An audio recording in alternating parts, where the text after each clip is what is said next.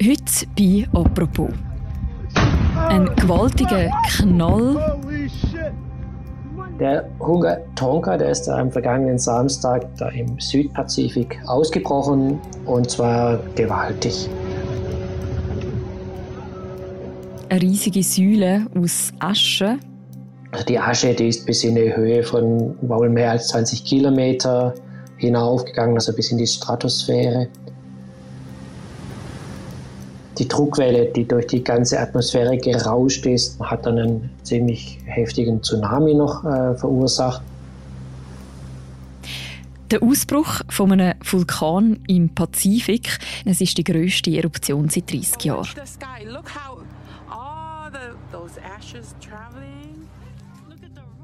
Und heute bei «Apropos» schauen wir darauf, was man bisher über den Ausbruch weiß und was der für Folgen könnte haben.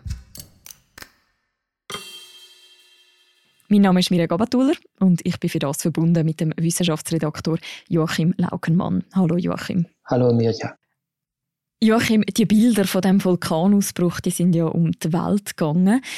Was ist da genau passiert? Ja gut, wenn, wenn bei so einem Vulkanausbruch heiße Lava, die aus dem Erdboden aufsteigt, auf Wasser trifft, dann wird es meistens besonders explosiv.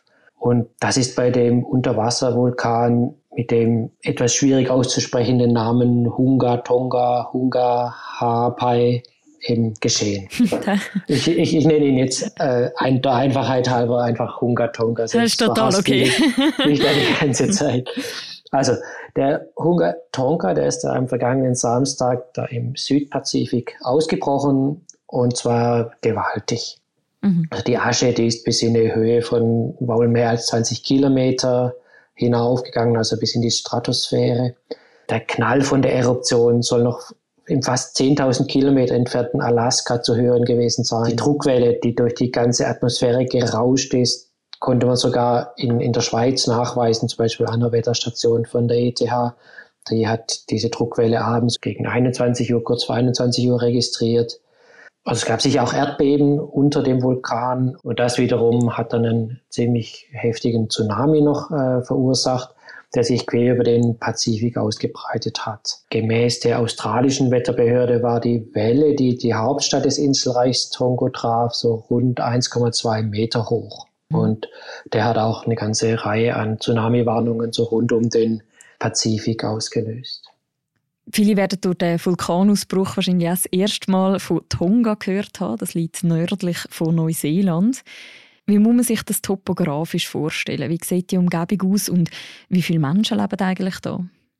Ja, also sehr viele Menschen leben dort nicht. Also auf dem ganzen Inselstaat, der so aus rund 170 benannten Inseln besteht, leben rund 100.000 Menschen, also etwa so viel wie in Winterthur. Und mhm. dieser Inselstaat, der liegt auf dem sogenannten Feuerring. Das ist so ein Vulkangürtel, der den Pazifischen Ozean so von drei Seiten umgibt. Und das ist eigentlich die mit Abstand vulkanisch aktivste Region der Erde. So etwa drei Viertel von allen weltweit bekannten Vulkanen liegen auf diesem Feuerring. Mhm. Die Ursache für den Feuerring, die kann man sich ungefähr vereinfacht so erklären. Die tektonischen Platten des Pazifischen Ozeans, das sind mehrere Platten, die tauchen am Rand unter andere Erdplatten ab. Und dort unten, da steigt natürlich der Druck und die Hitze da in der Tiefe und, und so bildet sich da Magma, das sich dann an den geeigneten Stellen den Weg an die Erdoberfläche bahnt und zu Ausbrüchen, Vulkanausbrüchen führen kann. Und das ist offensichtlich auch in der Region des Königreichs Tonga der Fall. Mhm. Jetzt hast du eben gesagt, das ist nicht sehr dicht besiedelt. Kann man trotzdem schon etwas sagen über die Schäden oder auch äh, darüber, was das für die Inselbewohnerinnen und Inselbewohner, die dort leben, bedeutet? Ja, also es gibt Satellitenbilder, die einige Inseln vor und nach der Eruption zeigen. Und da kann man zumindest erahnen, was sich da ereignet hat. Also die Insel Hunga Tonga, wo eigentlich der Vulkan selber jetzt ausgebrochen ist, da ist eigentlich ein ganzer Bereich verschwunden. Das war eine Insel, die früher durch einen früheren Ausbruch entstanden ist.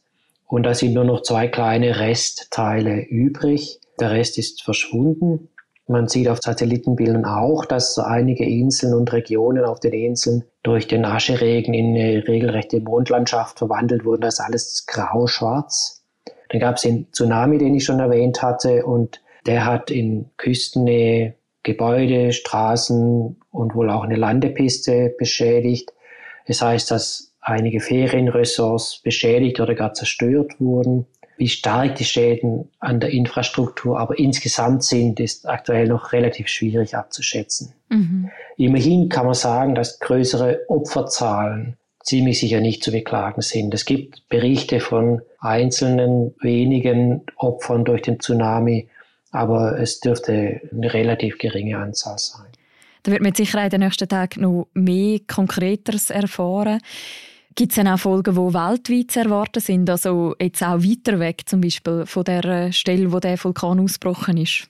Keine großen. Die Aschewolken, die sind zwar bis in die Stratosphäre hinauf gelangt und dürften sich innerhalb der nächsten Monate als hauchdünner Schleier so um den Globus verteilen, aber das wird keinen großen Einfluss haben. Ansonsten wird es eher bei lokaleren Effekten dort im Pazifikraum bleiben. Also was jetzt dann, wie gesagt, da lokal an Zerstörung vorliegt, das muss man noch sehen, wenn dann auch die Kommunikationsverbindungen wieder funktionieren, die ja auch teilweise lahmgelegt wurden. Wann hat es das letzte Mal so einen Ausbruch gegeben, der jetzt so vergleichbar heftig war wie jetzt der aktuelle? Also es ist nicht so ganz einfach, die Stärke von einem Vulkanausbruch zu beziffern oder abzuschätzen. So erste Schätzungen gehen davon aus, dass der Ausbruch des Hunga Tonga auf der Skala der Vulkanexplosivität, die, die reicht von 0 bis 8, also da ungefähr einen Wert 4, vielleicht auch einen Wert von 5 erreicht hat. Eine Vulkanexplosivität von 4 entspreche ungefähr dem Ausbruch des Eyjafjalla von 2010. Wenn man jetzt mal die Vulkanexplosivität vom Wert 5 anschaut, dann gab es seit der letzten Eiszeit, also so ungefähr in den letzten 12.000 Jahren, rund 100 Vulkanausbrüche mit dieser Explosivität. Mhm. Da könnte der Hungatomba vielleicht reinpassen, aber er kommt sicher nicht an den Ausbruch des Pinatubo von 1991 heran oder an den Ausbruch des Krakatau von 1883. Das waren nochmal ganz andere Kaliber und die hatten auch die Explosivität 6. Der jetzige Vulkanausbruch, was der ja noch speziell macht, jetzt im Gegenteil zu gewissen, wo du genannt hast, ist, dass der unter Wasser stattgefunden hat. Ist das etwas, wo üblich ist? Und muss man sich das irgendwie ähnlich vorstellen, wie wenn oberirdisch ein Vulkan ausbricht? Mit dem ganzen Lava und so. Ja, das ist also grundsätzlich durchaus ähnlich. Es steigt Lava aus dem tieferen Mantel auf und bahnt sich den Weg an die Oberfläche, mehr oder weniger explosiv jeweils. Es kann mal herausfließen, mal, wenn der Druck enorm ist, mit wahnsinnigem Tempo hochschießen. Aber es kann grundsätzlich, sind es ähnliche Prozesse, egal ob der Vulkan im Meer ist oder an Land. Insgesamt muss man aber sagen, gibt es mehr Vulkane, die sich am Meeresboden gebildet haben, als Vulkane an Land. An Land, respektive zumindest oberhalb der Meeresoberfläche, gibt es weltweit weniger als 2000 aktive Vulkane. Die Zahl der Vulkane unter der Meeresoberfläche, also die submarinen Vulkane, wird als deutlich höher eingeschätzt. Ganz genaue Zahlen gibt es da nicht, weil die Tiefsee noch recht unbekannt ist. Aber es wird geschätzt, dass es mehr als eine Million solcher Unterwasservulkane gibt. Okay. Beim Hungatonga handelt es sich um eine sogenannte phreatomagmatische Explosion. Das ist also so eine vulkanische Explosion, bei der das heiße Magma direkt mit Wasser in Kontakt gekommen ist. Und wie gesagt, fördert das Wasser die Explosivität von Vulkanen und das hat damit zu tun, dass sich auch das Volumen von Wasser beim Verdampfen um mehr als das tausendfache äh, erhöht. Und das gibt halt eine enorme Sprengkraft, die dann das Material durch den Schlot nach oben ins Freie jagt. Mhm. Kann man eigentlich so einen Ausbruch voraussehen? Oder ist jetzt das total überraschend gekommen? Grundsätzlich gibt es schon Anzeichen, dass ein Vulkan aktiver wird. Und man kann sagen, in den nächsten Wochen oder Monaten könnte es zu einem Ausbruch kommen. Aber wann genau und wie heftig so ein Ausbruch sein wird, ist immer noch sehr, sehr schwierig zu sagen. Beim Hungatonga war es halt so, dass die erste Aktivität schon am 20. Dezember jetzt vergangenen Jahres war. Da war der erste Ausbruch und auch schon damals stieg so eine Rauchsäule bis in etwa 15 Kilometer auf. Das hat kaum jemand wahrgenommen damals, weil das halt doch sehr regional da auf dieser Insel mitten im Pazifik war. Anfang Januar hat sich das Ganze dann wieder beruhigt und man hätte auch denken können, das war's. Aber dann ging es am 14. Januar, also am Freitag, wieder los. Und die Haupteruption ereignete sich dann, äh, wie gesagt, am letzten Samstag, am 15. Januar. Mhm. Aber wirklich vorhersagen, was da wann passiert, das kann man nicht. Was aber nachher passiert, da weiß man ja gewisse Sachen drüber. Du hast dich unter anderem auch schon mit der Frage beschäftigt, was das fürs Klima bedeutet, wenn so ein Vulkan ausbricht. Das würde mich auch interessieren. Was hat das für Folgen? Also grundsätzlich ist es so, dass vor allem also starke Vulkanausbrüche potenziell zu einer Abkühlung der Erdtemperatur führen können. Also sie können im Prinzip den menschgemachten Klimawandel ein wenig bremsen vorübergehend. Mhm. Ähm, das hat damit zu tun, dass bei Eruptionen, die wirklich hinaufgehen bis in die Stratosphäre, sich so im Verlauf von Monaten so ein schwefelhaltiger Schleier bildet, der sich rund um den Globus verteilt und der kann das Sonnenlicht reflektieren. Das kühlt dann das Klima und zum Beispiel auch Gletscher bekommen weniger direkte Sonnenstrahlung ab und schmelzen dann weniger oder können sogar wachsen, je nachdem. Das heißt eigentlich, wenn ich dich richtig verstehe, so Vulkanausbrüche haben auch ihre gute Seite, nämlich, dass sie die Erderwärmung ein Stück weit ausbremsen. Ja, genau die Frage hat äh, ein Glaziologe von der Universität Zürich und äh, Kollegen untersucht, das ist der Michael Zemp. Die haben diesen Sommer dazu eine Studie publiziert und haben die Frage gestellt, wie viele Vulkanausbrüche vom Kaliber eines Pinatubo bräuchte es, um die menschgemachte Erderwärmung zu stoppen und die Gletscher vor weiterem Abschmelzen zu retten. Wie sie dann in den also Geophysical Research Letters schreiben, das ist die Fachpublikation, bräuchte es zwei bis drei Ausbrüche mit so einem Pinatubo-Effekt pro Jahr. Aber so viele Vulkanausbrüche gibt es nicht, also die Vulkane kommen nicht gegen uns an. Mhm. Und der aktuelle Ausbruch des Hunga Tonga, der ist ohnehin zu schwach und der hat sicher jetzt keinen Effekt auf das Klima. Und zwei bis drei so Vulkanausbrüche pro Jahr hätten dann wahrscheinlich andere nicht so erfreuliche Folgen für uns. Ja, genau. Bei so Naturkatastrophen oder Naturereignissen, je nachdem, wie man es betrachten will, ist ja auch immer rasch die Frage, inwiefern das auch eine Folge von der Klimaerwärmung ist. Gibt es bei diesem Vulkanausbruch jetzt so einen Zusammenhang? Also jetzt konkret bei dem Hunga sicher nicht. Das war ein Vulkan, der da im Südpazifik ist und dann auch noch unter Meer. Da hat der Klimawandel jetzt noch keinen nennenswerten Einfluss. Trotzdem könnte die Erderwärmung die Häufigkeit von gewissen Vulkanausbrüchen erhöhen.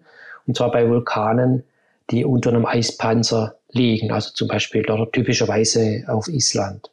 Denn so ein Eispanzer, wenn der schwer auf dem Grund liegt, dann erschwert er eigentlich den Aufstieg von Magma, schmilzt das Eis weg, reduziert sich der Druck und das Magma hat, also jetzt etwas vereinfacht ausgedrückt, etwas leichter an die Oberfläche zu kommen und das fördert potenziell Ausbrüche von den Vulkanen. Mhm. Also sind auch in Zukunft mehr so Ausbrüche zu erwarten? Es gab immer wieder Phasen mit mehr Vulkanausbrüchen und Phasen mit weniger Vulkanausbrüchen wie sich das in Zukunft entwickelt, ob wir jetzt in eine Phase mit mehr Vulkanausbrüchen wirklich reinkommen, das kann man nicht sagen, das weiß man nicht. Jetzt ganz konkret mal beim Hunga Tonga ist auch schwierig zu sagen, was da jetzt noch zu erwarten ist. Also man bräuchte letztlich Daten über die Magmakammer unter dem Vulkan und die sind nicht vorhanden, denn der Vulkan ist nicht so gut erforscht. Also ob der nochmals ausbricht, kann man nicht sagen. Ich als Kosmologe würde vielleicht sagen, das steht in den Sternen. Aber wie es dann tatsächlich kommt, das weiß momentan noch niemand. Danke vielmals, Joachim, für das Gespräch. Sehr gerne, Mirjam. Das war es, die heutige Folge von «Apropos», dem täglichen Podcast vom «Tagesanzeiger» und von der Redaktion «Tamedia».